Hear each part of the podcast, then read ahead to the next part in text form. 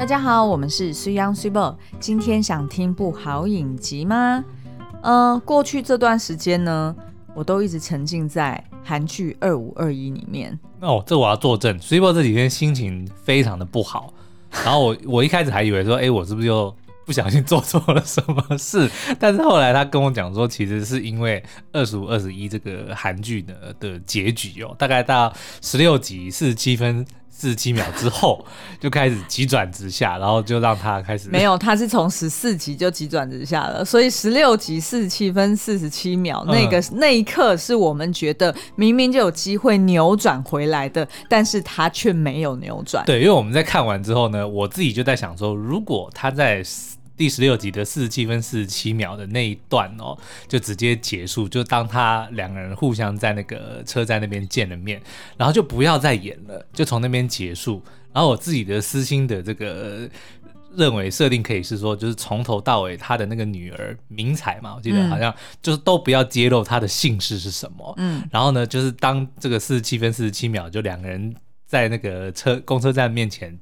见到面之后，也不用也不用靠近哦，都不用讲话，然后就直接时间又回到现代。嗯、然后当这个女儿看着那个日记，把它看完之后合上，然后她妈妈就是年中年的西渡从远处突然叫了一声说：“嗯、白明彩吃饭了。”那我觉得就是太完美的结局了，就大家终于就想说：“哦，原来这个女孩就是白亦晨跟西渡的女儿。”我觉得你真的想太多。我觉得这样子就应该很多人都会撒花说：“对，这就是我要的结局。” 但是 就不是如此，而且我根本没有料到你居然在我们开场一分钟以内，你就可以直接讲完 你想要的结局。那为什么不行？因为我就我就一直觉得说这个啊，他如果能这样子 ending 的话，真的真的。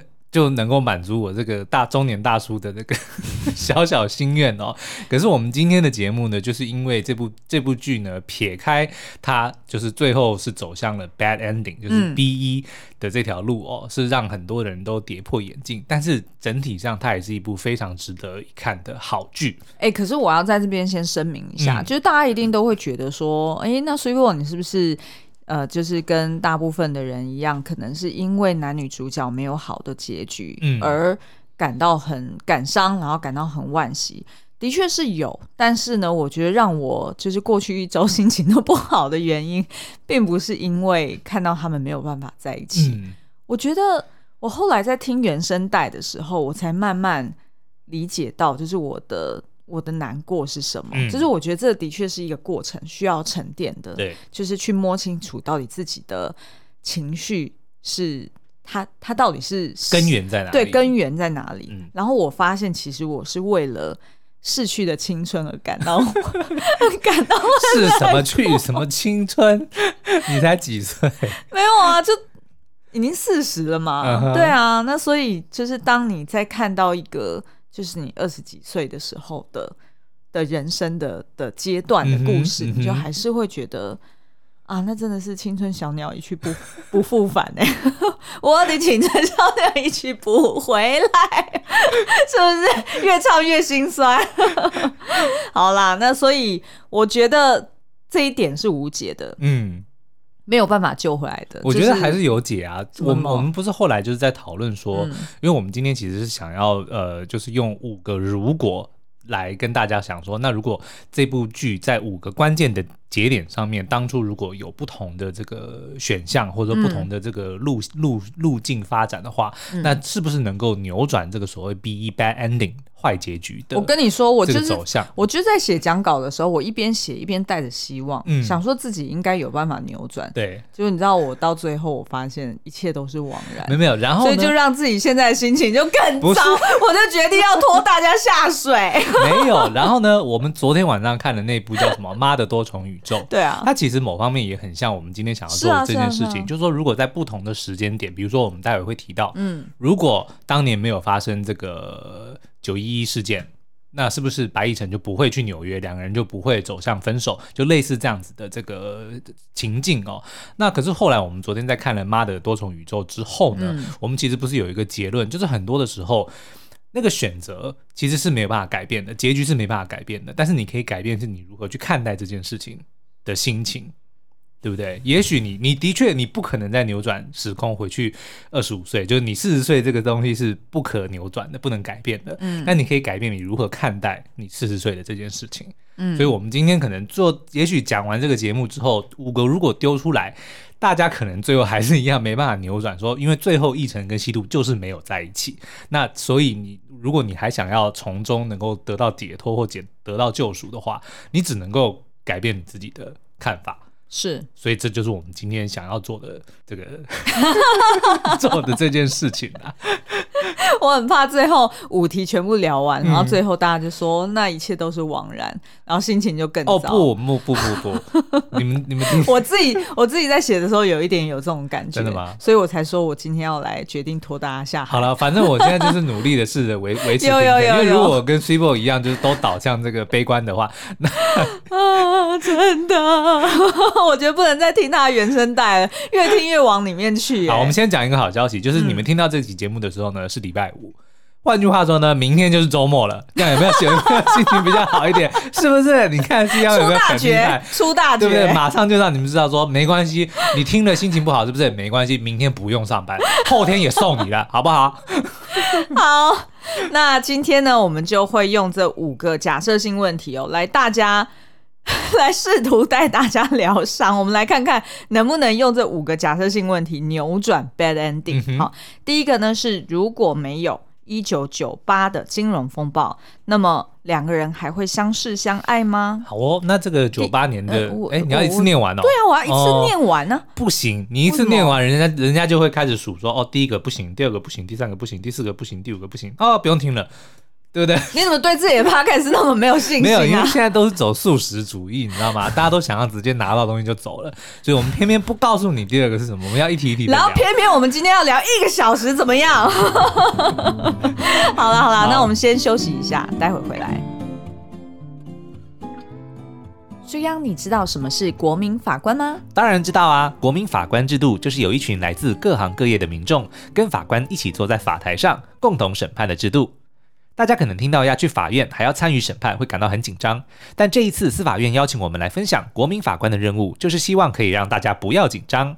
没错，担任国民法官虽然可能没有法律的专业知识，但我们可以把不同的生活经验、价值思考以及社会情理一同带进法庭。这样一来，可以让司法审判变得更加透明，还能促进司法与社会的对话。透过这次司法院广告的宣导，相信大家一起参与，一定能让台湾司法变得更加完善哦。国民法官制度将在二零二三年一月就要开始实施了，请点击文字说明栏里的链接去了解更多哦。好，那这个一九九八年的金融风暴呢，当然就是这个整部影集一开始的时候发生的第一件大事。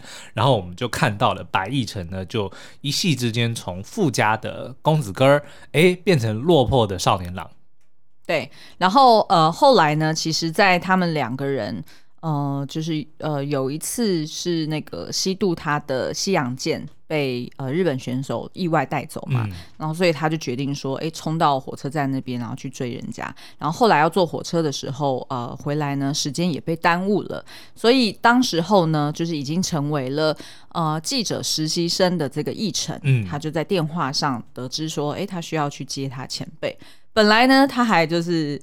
有点抗拒，然后不太想要去，因为他 想要赶快去比赛呃那个场地去见西度嘛。但是没想到呢，他就发现说，哎，原来就是呃就是那个西渡搭的同一班火车，对对对，嗯、所以他就决定冲去火车站了。所以他完全是为了私心，我跟你说，对。然后那时候呢，西渡当然就是坐上车，然后哎两个人都松了一口气，觉得很感慨。西渡就聊到说。不知道呢，就是如果我没有遇见你，现在会是怎么样呢？嗯、那对于奕晨来说呢，他相信，不管是你指的是这个时刻，哈，就是这个时刻我有没有接到你，或者是我们两个人从头到尾有没有相遇，嗯、他都觉得无论如何，他们终究都会走在一起。是因为奕晨说，我们有着相同的目的地，所以我们就呃用这一个片段呢，然后我们就。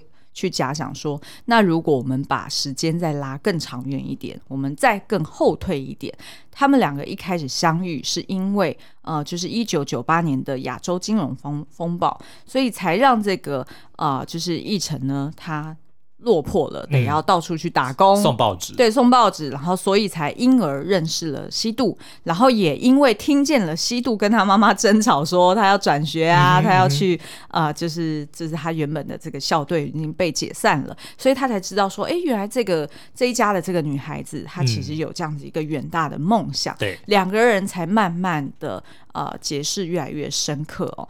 那所以其实我们就放大去思考，如果没有这个一九九八年的亚洲金融风暴，他们还会长成现在的模样吗？嗯。好，那我们呢？原本一开始我在写稿的时候，我自己的想法是，无论如何，他们只要能够相遇，他们就会相爱。是，可是。就在我过去几天，我又再去二刷的时候，我就觉得不是如此了。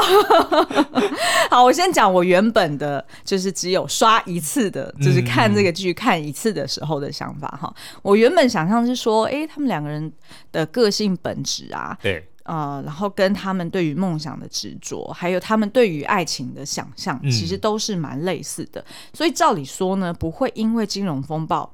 造成巨大的改变，对，然后再加上呢，他们的人生历程应该也不会因此而有巨大改变。我们先讲西渡好了，呃，西渡应该是不无论有没有发生金融风暴，他都还是会成为击剑选手，对吧？嗯，对不对？这一点应该是毋庸置疑。对，因为大家都觉得说他就是那种充满行动力、非常果决、非常坚定的人，他就是要追逐高幼霖的脚步。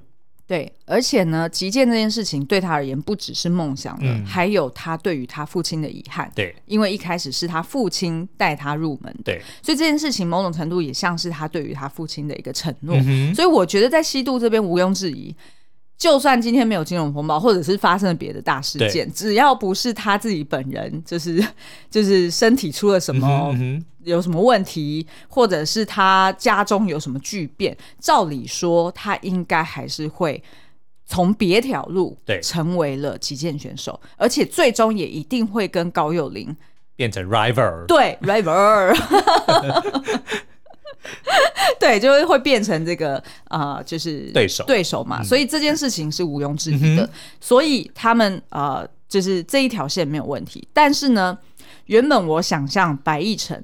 他会成为记者的几率应该也还是很高，对，因为我回想，就是他天性也比较敏感嘛，然后他心思比较细腻，然后他一直以来呢都是很善于去照顾身边的人。嗯，你看哦，他跟他妈妈的互动很妙，对，他妈妈跟小女孩一样，是，对，他妈妈真的很像是那种。就小公主，对，从小就是呃，可不是从小啦，这有点夸张，就是可能刚结婚，结婚以前就被她爸爸捧在手心上的，嗯、我觉得是。然后结婚以后就被老公捧在手心上，生了儿子以后呢，就被儿子捧在手心上，就跟我妈一个样。哎、欸，你讲的不是我讲的哦，我原本想说，好像我身为媳妇不应该这样子直接 酸婆婆，但是因为我妈有在听，没有这个是在夸她命好。的确是啊，的确是啊、嗯，我婆婆也有这样子跟我私底下跟我讲过，就是她跟我，她就是在结婚之前，对。啊，不好不好意思，我岔题一下，我婆婆在我结婚之前，就是那时候我有去那个，就是呃温哥华住一阵子嘛、嗯，然后那时候我婆婆私底下就跟我讲说呢，一个女人最重要的不是孩子。最重要的是你老公，嗯、这这这件事情并不是说他要倡导说你就是不要照顾小孩，随便小孩怎么样，而是说真正会陪你走到终点的是另一半。其实我妈也跟我讲过同样的话，但是是讲说最重要的是你老婆。哦，对，就是另一半才是最重要的。对对对对对，嗯、然后所以他都是说，就是如果今天有发生，就是假设啦，以 priority 来说，你要尽力的去照顾好你的老公。啊、我那时候还不懂这件事哦，我那时候还想说，啊，那不是废话，因为我老公就是你儿子啊，你当然会要我 priority 是照顾你儿子啊。但是我后来就想通了这件事情，嗯、因为我从我公公婆婆的。这么多年的感情，以及就是他们的那种相互扶持的精神上面，我就看懂了这一点。嗯、那其实这一点也真的体现在易辰他妈妈身上。对，你看易辰，他还被他呃，就是易辰的妈妈还被他的，我忘了是他的哥哥还是他弟弟，嗯、反正是舅舅。对，一直在那边酸他说：“你到底好了没啊？你儿子两个儿子好不容易逃回乡下，你还不赶快照顾你儿子，在那边哭想老公，然 后一天到晚都在那边，就是说他就是不想跟她老公离婚，嗯，然后怎么样怎么样的，就是你那时候就会觉得说，难怪奕成会长成一个这样的长子，难怪家庭会是变变成他不能够放下的负担。没错，嗯、没错。那所以你就看哦，所以呃，奕成他是不是一定会成为记者？我们先回想，对，的确他个性是适合的。然后他在学校高中的时候也是广播社，嗯，的确是，哎，好像走记者这条路蛮合理的，就是大众传播，没错。嗯，可是后来。当我再去二刷的时候，我就发现，其实奕晨在第二集的时候，他曾经在漫画店打工，对，写过一张纸，上面写的是我的梦想，嗯、那个应该是他准备要去不同公司面试所要准备的一个必要的资料哦。但是呢，他一直写不出来，为什么？后来才知道，原来他其实是有去读大学，读了两年，嗯、他才临时就是临时得要对。去决定要去对辍学，然后去当兵，然后后来又回来照顾家里。他那时候是读工学院，嗯，然后我们不确定他什么系，对，我我现在还没有印象说是不是在呃影集里面有讲到什么系，但是呢，我们有看到说，哎，他数学很好，嗯，然后他也曾经跟呃女主角聊过，说他其实有过一个远大的梦想，嗯，那看来是根本不可能实现的，对，就是他想要去 NASA 上班，哦，但也许是去当 NASA 当记者啊。哎、欸，你要这样说也不是不行哎、欸。对了，反正呢，但是你要讲的是说他在职涯这件、嗯、这这条路可能会走不上记者，对不对？可能不会成为记者，没错。但是呢。别忘了，他们之间还卡个高幼高幼霖，是啊，也就是白幼成、白亦辰 跟罗西度。就算奕成今天不是记者，他们两个人见面的机会还是非常非常的高。是的，没错。对，那见面之后会不会相爱？我觉得那就很难说了。是的，所以我并没有自打嘴巴哦。所以，那你有没有觉得这个 这条路其实就是希望并没有破灭呢？就算当年没有发生金融危机，白亦辰因为他们家就是高幼霖的赞助者，对不对？那随着高幼霖不断的这个。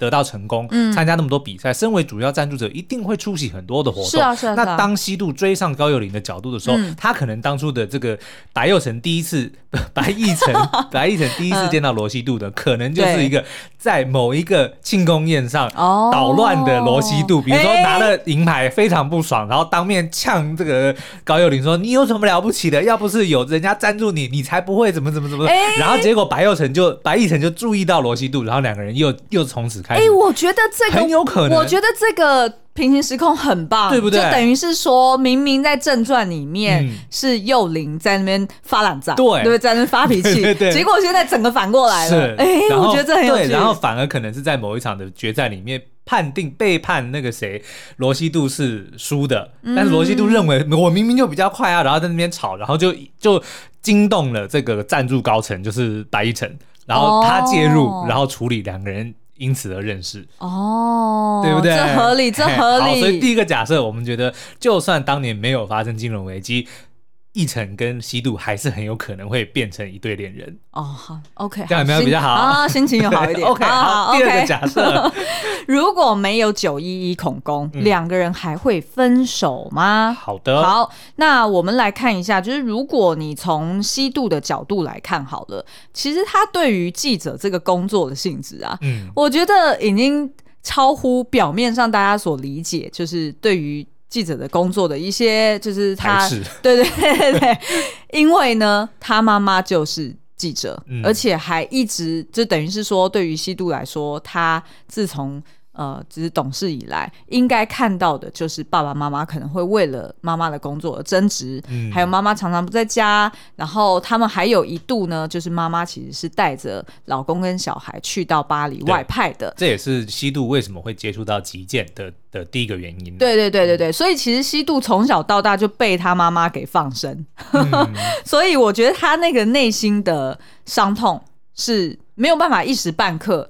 也没有办法，是因为妈妈曾经带西渡去爸爸的灵呃，就是那个坟前上香就可以解决的。我觉得基本上其实根本没有解决哈、嗯。那第二个呢，就是呃，记者的工作的确在当时来说就已经是很难掌握时间，然后公司的界限也比较严苛、嗯，所以常常可能会因为就是议程他可能会跟西渡私底下有一些呃互动，所以这件事情成为他们。觉得好像要谈恋爱的一个很大的 barrier。对，那再加上我觉得奕晨因为他的天性比较内敛一点吧，然后作为长子，他也比较习惯把所有责任往身上扛，所以他有辛苦的时候，他不会讲出来，嗯，他就自己做掉也就算了。对，其实这件事情跟这个希度的妈妈非常像，是一样的。对，因为你看他妈妈明明就是有把他爸爸留下来的椅子拿去修，对，但就不讲。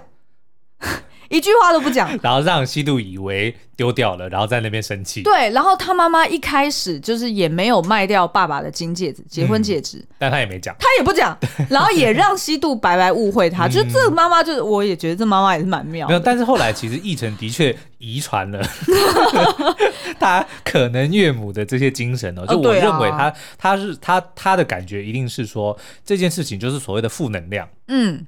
就算传给了对方，也于事无补，是，所以干脆就不要讲，嗯，就就把事情做掉，解决了也就算了，所以他就很多事情都不沟通，嗯，那才导致很多的误会。哎，我去看是不是很多男生都这样啊？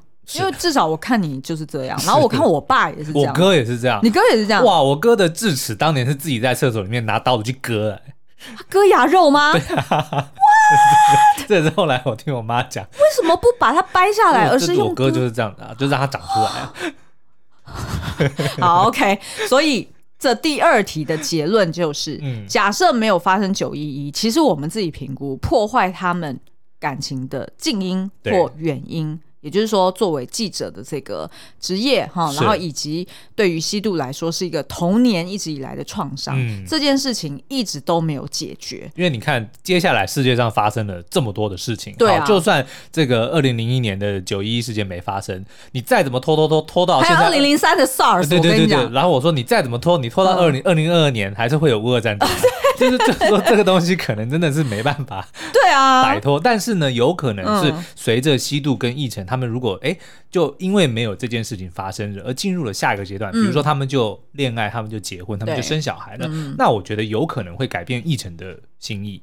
就是有可能，当这件事情发生的时候，哦、他就会顾虑到对方。就像当年西渡的妈妈，嗯，外派去巴黎的时候，她是选择把老公跟跟女儿带在身边的。是是是，这个的确是对他们的关系是有帮助的，嗯，对不对？所以我认为呢，如果当年没有发生九九一一的话，嗯、有可能他们。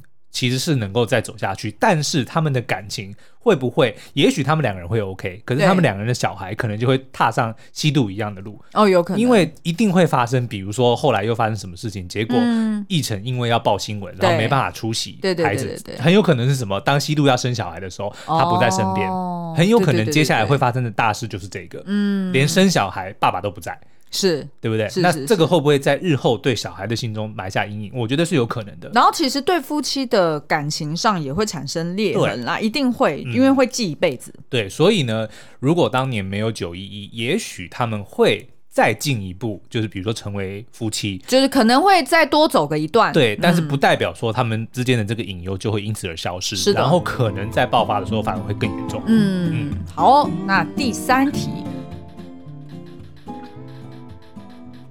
如果西渡早早就拿到日记，也就是 一成不知道是有什么问题，嗯、把一个这么个人私密的东西，对，然后寄放在漫画店老板那边，他连漫画都可以，呃，不，他连报纸都可以直接丢进人家院子里了，对啊。对这件事情有什么困难？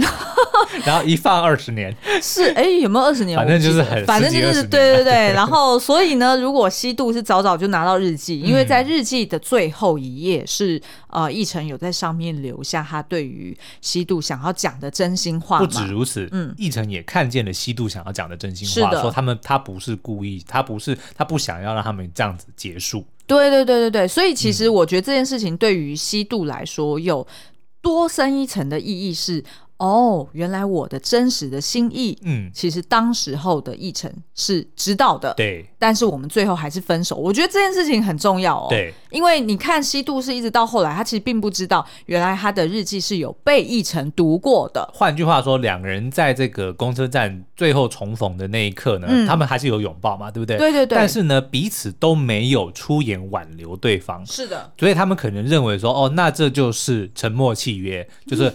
你也读了我的，你也读了我的讯息，我也读了你的讯息。那但是我们都认为就这样算了。但是事实上是他们彼此并不知道对方到底想要讲什么，对对不对？对对对，嗯，对。所以我觉得这个有差哦，这个有这个有差。好，那所以第三题就是会问说，那西渡如果有先拿到日记，然后知道了这个前因后果，对、嗯，那他会去要求复合吗？他有可能冲到纽约去？找奕成冲到纽约应该是不太可能，因为他那时候还要参加比赛。但是你知道吗？韩剧一定要这样演啊！嗯、然后你要一路奔跑，对，一路奔跑，然后到了机场还要再奔跑，是 因为这样才有戏剧张力。好，那我自己的评估啦，我觉得，嗯，西渡应该是会主动示出善意，对，但是应该是不会复合。嗯，他可能他可能会知道说，哦，奕成有知道我不是。我我不是真的狠了心的要跟他分手，对，他知道，但是一成没有回过头来，嗯，找我复合，哦，所以他就不愿意当第一个嘛？我觉得他不是嘴硬不愿意当第一个，而是说，嗯、但是已经知道我真心话的一成，却还是选择。外派到了纽约，哦、可是，在离开之前也没有跟我讲，他知道我心意，有没有机会再多等待个我半年还是一年的时间？Whatever，奕成并没有这样表示，对，他也就这样接受了，我们两个就是要分开了。嗯，所以我觉得反而西渡就会想说，哦，所以他其实也都知道了我的真心话，可是却也没有做任何的表示，可能只是把日记还给我，就这样。然后虽然上面也有说。呃，就是他其实也不想要这样结束，但是他并不是直接要挽留我，他不想要这样结束，对对，但他想要那样结束，他还是想要结束，对不对？就是他在日记里面的确，一成并没有写说、嗯、拜托我们可不可以继续在一起，或者是等我呃半年后回来，我们两个人在一起，他并不是这样说的。所以我觉得站在西渡的立场，就会想说，再加上其实真正的我的伤痛是我妈妈造成的这个。呃，记者性质的这件事情，嗯、然后以及呃，即便我再三的跟你提醒、跟你要求说，你有伤痛，你有难过，你一定要让我分担，你一定要说出口。但是这件事情，我一而再、再而三的沟通，他却没有改变。嗯，所以我觉得站在西渡的立场，他还是会觉得，哦，好，我们就是做继续做朋友，但是我不会跟你在一起。是。对，所以我，我自己是这样子觉得啊，因为你如果回想，就是在第九集。或者是哎，我忘了是不是第六集啊？第九集，对对对，是第九集。嗯、我记得第九集是你在睡觉的时候，然后我我 自己偷偷看，对我自己偷偷看，因为我实在是忍不住了，然后我就一直在那边狂笑，然后拍床，哦、然后你这么嗯嗯嗯，现在是怎样？然后我就跟你讲说，宝宝，你明天一定要看第九集，太精彩了！我这边就是拍案叫绝哦，嗯、就是因为第九集呢有一个桥段，就是呃那个西渡跟。糯米糕其实就是幼龄了哈，两个网友要见面嘛，然后相约呃，就是在公园里面，然后但是呢，幼龄远远看发现，哎，对方居然是 自己的仇人，自己的 rival，所以他就决定说他不要跟他相认，然后由这个奕成出面代打哦。但那时候西渡当然就觉得说，天哪，这实在是太完美的结局了，我的灵魂伴侣竟然就是我的梦中情人，哎，对啊，然后所以他当下。讲的是，嗯，我要拥有你，北个亲，我要拥有你。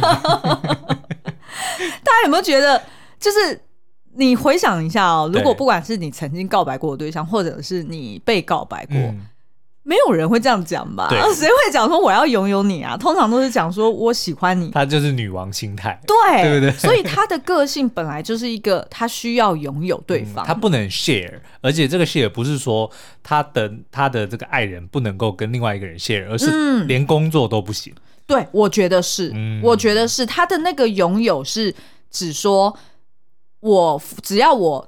我这边有付出努力，不管是我承诺给你的，或者是我采取行动的，我就一定要得到你的回应，而且是要立即的回应。但是我觉得可能就是跟西渡他这个一路以来，他这这一生，他其实失去过非常多的东西。爸爸不说，妈妈其实也是对他来说算是半个失去，就是忽近忽远嘛。成长过程中，等于很多时候甚至是没有妈妈的。对，所以他很孤单啊。对，甚至你看，不是有一幕他们回想他。那个后来坐车坐火车回回家被踢出那个训练营的时候，嗯、他经过那个火车站，想起他爸爸小时候帮他去买一碗面，然后结果来不及上车，然后他就急着要哭出来。对啊，就说其实他是非常害怕被丢下。嗯，这个对西渡来说是一个地雷，是他不能够接受自己不就是被不告而别，或者说被抛弃。嗯所以你看，那时候一开始奕成他带着弟弟逃回乡下的时候，嗯、那时候西渡其实就是有分手的心碎感。对，他就真的，即便那时候那两个人，这两个人并没有互相告白，嗯、也没有在一起。对，可是光是那一刻，他就已经觉得他是被丢下的。而且他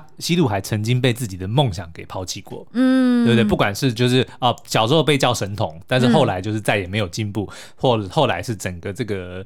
这个击剑队都被解散，其实他是好几次都被自己的梦想抛弃过的。然后，即使变变成了高幼林的对手，却被他冷言冷语对待。对，所以其实西渡这一生中其实是经历过非常多的失去的。是啊，所以，他难才才难怪说他会没办法接受又奕成说啊，如果他接下来是要用。走上跟他妈妈一样的路，我觉得这个这个基本上在他的这个脑海里是一个完全不能跨越的线。对，而且我觉得可能也跟就是他练击剑也有关系吧。嗯、就是他他有提到说练击剑呢，就是要保持距离，对，嗯、然后才能冷静的去思考你要怎么进攻或者你要怎么防守。其实距离在这部戏里面也是一个重点，像比如说新闻跟新闻员的距离，击剑、嗯、的距离，嗯、然后远距离恋爱的距离，是啊，我觉得这都是非常哎呦。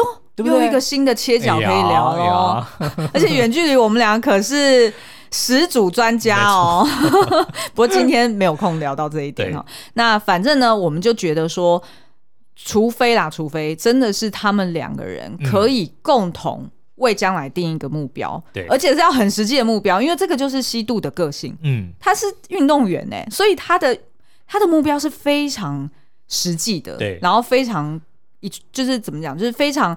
非常可执行的，对，所以除非两个人有设定一个目标，说哦，呃，譬如说奕成他是多久之后可以回国，嗯，或者是呃，希度什么时候可以退休，对，然后以及他们两个人是不是哦，在这中间他们可以相约一年见几次面，嗯、除非真的是把这件事情讲得很清楚，对，让西度觉得哎很安心，我们是是有在进展的，对，否则我觉得如果就算是他们两个人常常在讲电话，或者是呃，就是呃，就是。有有见面好了，其实我觉得基本上他们两个人都会出现很大的问题。那所以问题就来了，那他们为什么不做这样子的沟通？对啊，为什么没有试着去定一个这样子的计划？对啊，连尝试都没有。对啊，然后就直接这样子。其实这个就是我觉得西度很可惜的地方，因为他没有意识到说他爸爸教给他的运动。的进步的幅度是像阶梯状的，嗯、你每上一阶之前，你可能会先撞墙。对，那但是大家因为看不到前面嘛，嗯、所以都会以为哦。呃，其实进步应该是直线的，所以当我没有看到我自己往上是往上走的时候，我就想放弃。那其实感情也是一样，因为感情其实更动态。对啊，你不问你怎么知道对方不愿意呢？但是你不讲，人家当然就会以为你不愿意。对啊，对不对？也许他们两个一沟通说，哦，希度说，啊，我可能二十八岁我就会退休了。嗯，那奕成可能算一算，二十八岁，那我才三十二岁，很好啊，OK 啊。对啊，他的问题就是他们根本就没有有这样子的对啊的沟通跟讨论。对对对，对不对？然后就自己就。各自认为说啊，对方不可能跟我配合的，那我们还是算了。与、嗯、其日后痛苦，不如现在就断了。然后我觉得这件事很奇怪，因为西渡明明有一个这么好的教练，就是他的教练很帅，就是那个梁灿美嘛，是，就是很帅气，然后也是。算是跟希度也是很能够用朋友的角度去分享个人的经验，对，所以他明明就看到他的教练还很年轻啊，是，那他照理说也应该要知道说，哦，运动选手通常他的这个第二呃的退休的 option、嗯、就是可能当老师，或者是他就去呃政府服务还是怎么样，就他应该要有一个。大概要有一个五年到十年的，就是帮这些选手们想后路嘛。对，对啊，那这个东西本来其实就应该是要跟你的未来的伴侣，嗯，来讨论的这件事情嘛，嗯、对不对？你看，你看另外一对高诱林跟那个文志雄，他们多就非常的好啊，他们的沟通的管道就非常的顺畅。啊嗯、那当然也是因为志雄他的选择的职业是比较弹性，是比较能够配合的。是的，是的。可是我觉得还是主要是出在沟通，对，缺乏沟通。对，然后当然我觉得。待会儿我要聊到一个很 harsh 的事情，嗯、就是第四题的假设，结局可以改写吗？我自己觉得没有办法，嗯，然后没有办法的理由我要讲了，就是我觉得白奕辰一开始应该说白奕辰喜欢西渡，我觉得他可能喜欢的只是一个理想，嗯，他可能不是真的这么这么这么喜欢西渡这一个人，对，然后他是喜欢他的。象征，对，它代表着的是希望的意义，对，嗯，对。然后我我来 elaborate 一下啊，因为呢，就是奕成其实他在读到大二的时候，哦、呃，应该说他要就是。大学才读两年，然后他就得要辍学，嗯、这件事情，我觉得对他造成伤害实在太大了。对，让他就此应该是一直就是一个没有安全感的人，嗯、他就会觉得说，美好的事物是很容易消失的，一转即即逝。对，对，然后那个东西是他。就是年纪轻轻，然后就承受那么大的打击，他一定就是造成心中的一个很大的缺憾，嗯、所以他会觉得说很多事情，他就算是再怎么努力，可能都只是练习而已。就世界上是没有什么是永恒的。对，所以这件事情也就是反映在他居然面试的时候跟人家讲说，只有重力是永恒的这件事，而且他在天台安慰他的后辈的时候，嗯、他也是讲说，哦，其实我们很多时候全力以赴，对，但是事实上后来。回头看，其实你都只是在练习而已。嗯、其实这句话真的非常的悲观呢，对不对？对，因为嗯，那你这样子，其实你就忽视掉说，那有些你全力以赴的事情，嗯、其实它是有成功的呀。而且很多的时候呢，甚至你不能够只把成功看在现在。对，你现在做的一件事情，可能你你比如说。我们最常讲的一个例子好了，嗯、我们现在能够做 YouTube YouTuber，我们能够做 Podcaster，、嗯、我的这个剪辑的剪接的这些技巧，是我在二十年前大学的时候学的。我那时候压根没想到要拿来就是剪 Podcast 用。对啊，但是我现在拿来用了。可是如果你在那个当下，我就觉得说我花了一个学期去上这个这个什么，我们那个时候叫什么声音的剪接的课程，嗯、然后我一点用处都没有，然后我好失败，然后我退学。对，对啊，就是这个意思啊。然后而且。也有一点太自大了吧？嗯、你你你知道吗？我无论如何，我现在再怎么回头看我过去的就是职涯，还是说哦，我跟你的感情，我都不敢打包票说我全力以赴过。嗯，我很多事情我是不敢，我不敢这样子打包票，我不敢这样说，我真的在那个当下百分之百的付出 all in 了，嗯、是对吧？因为。嗯，一定还是有一些还是可以继续努力的地方，然后是当时候的我没想到，嗯，或者是不愿意去做或者不敢去做的，所以我并不是在怪奕成，而是说他的个性是这个样子，对，然后再加上遇到这样子呃，就是重大事件的他，看到了一个无论如何都要去追梦的这个西渡。然后，而且这个西渡还是这么的阳光，然后这么的讲话，虽然冒冒失失，嗯，然后呃，还就是就是很搞笑，总是愿意大哭大笑，就是在马路马路上就可以直接，对对对，其实那个是他羡慕的特质，嗯、而不是他。而不是说他就是爱这样的人，对，而是说他羡慕有这样的特质，他羡慕有这样子的 luxury 可以去尽情的享受的青青春，对，因为他就跟西渡讲说，呃，我会喜欢你，就是因为你代表着，就是你你在你身上让我看到十八岁的自己，嗯，毫无畏惧，充满希望，然后有各种可能性的自己，对，所以我觉得反而他对他的爱有可能是一个比较像是一个比较。Generic 比较，它不是非吸度不可啊，对对对，一个比较抽象的概念，它不是像志雄是非幼龄不可啊，对，你这样比喻就就很清楚了，OK，对，所以我觉得是。嗯，如果是这样的前提之下，对，我觉得也很难回过头来要求奕成说，嗯、呃，你就去设定一个什么一年后就会回来的目标嘛，对，或者是你就要为了西渡做出一些部分的牺牲啊，嗯、我觉得有一点难呢、欸。我觉得可能我这个我们就要面对现实，其实说穿了就是两个人其实可能真的没有那么爱。我觉得这个这个就是现实，就他们的确很爱，但是没有那么爱。嗯。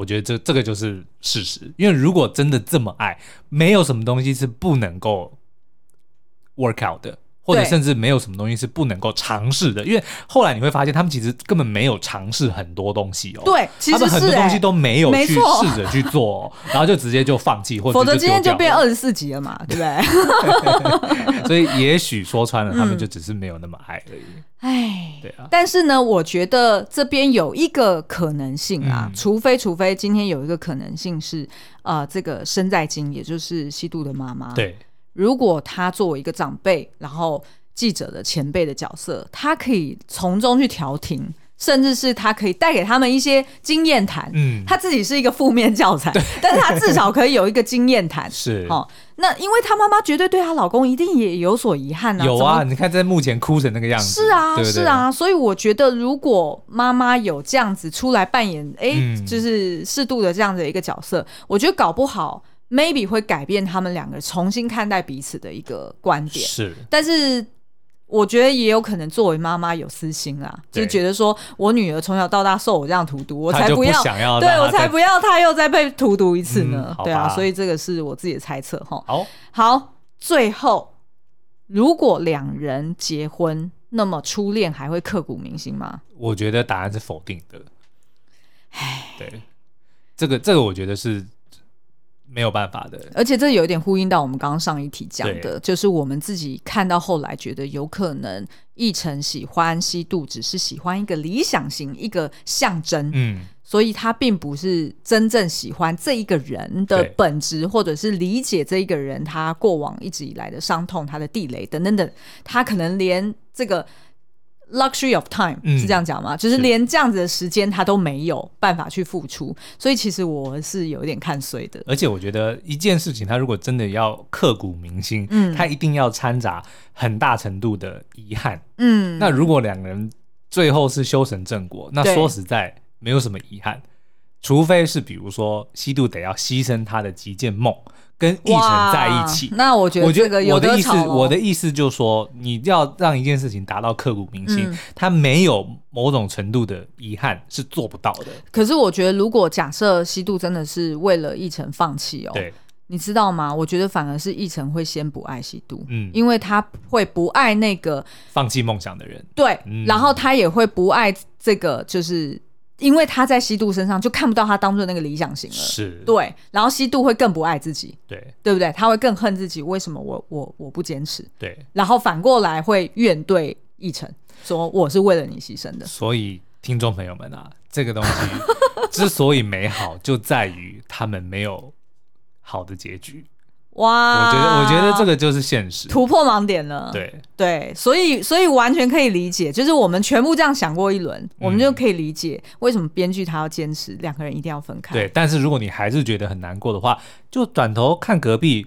那个志雄跟幼林多开心！哎、欸，对啊，我觉得这个的安排就非常的好，是因为他们是几乎是一模一样的设定，嗯嗯嗯，对不对？就同样都是击剑高手，对。然后另外一个呃，也不是 不能说一模一样的设定啦，反正就是他做了一个很不错的对比。然后呢，嗯、我们也看到不同的人不同的选择，嗯，在类似的情况之下会有怎么样不同的结局？嗯，我觉得其实这这两对情侣一拿出来对照，其实你就非常能够明白为什么又奕成跟希度没办法没办法 work out。然后幼玲跟志雄他们为什么能够走得下去？我觉得用志雄的一句话送给大家，嗯、他对幼玲说：“我是做好了所有的准备要继续跟你在一起，嗯、可是你却是做好所有的准备要跟我分开。”对，也就是说，这个是心态跟努力，就是一个共识的问题。嗯、你如果本来就没有这个共识，你再怎么用力去做，对，或者是你。